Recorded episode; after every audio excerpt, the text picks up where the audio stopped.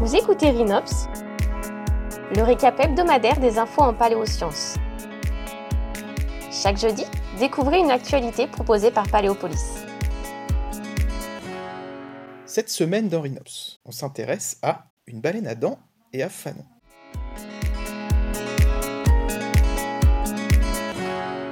Parmi les mammifères marins, il existe aujourd'hui deux grandes familles de cétacés. Le groupe des baleines à dents, ou odontocètes, qui contient notamment les dauphins, les orques et les cachalots.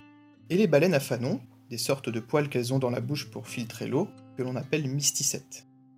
La baleine bleue, la baleine à bosse et la baleine grise en font partie. Ces deux groupes sont très différents dans leur régime alimentaire, prédateurs pour l'un et filtreurs pour l'autre. Mais ils sont relativement proches au niveau évolutif.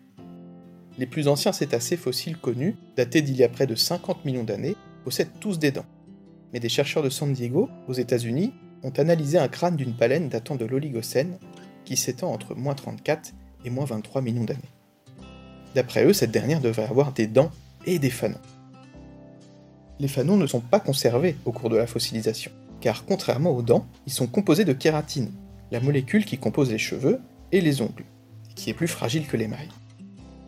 Grâce à un outil permettant de scanner l'intérieur du fossile sans le briser, les paléontologues ont mis en évidence la présence de fanons chez le spécimen fossile nommé Aethiocetus beltoni, en plus de ses dents. Ils ont ainsi déterminé que les vaisseaux sanguins qui irriguaient les dents chez les premières baleines ont été détournés pour favoriser la croissance des fanons chez les mysticètes modernes. Cette ancienne baleine est ainsi la preuve que la transition entre les baleines chasseuses et les formes filtreuses ne s'est pas faite de façon abrupte, mais bien petit à petit au cours de l'évolution. Pourtant, d'autres chercheurs critiquent ces résultats.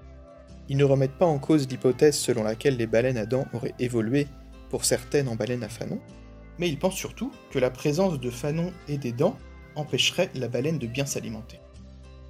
Les auteurs de l'étude répondent à ces critiques en rétorquant que les fanons d'Aethiocetus ne devaient pas être de grande taille, comme ceux de la baleine bleue, mais plutôt petits et simples.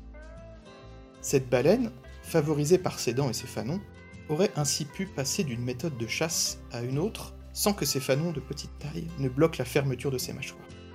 Aethiocetus et sa famille représentent ainsi une forme de transition dans l'évolution des baleines à fanons modernes, très spécialisées. Rhinops, c'est déjà fini, mais d'autres actualités sont à consulter sur le site internet de Paléopolis. À jeudi prochain pour un nouvel épisode.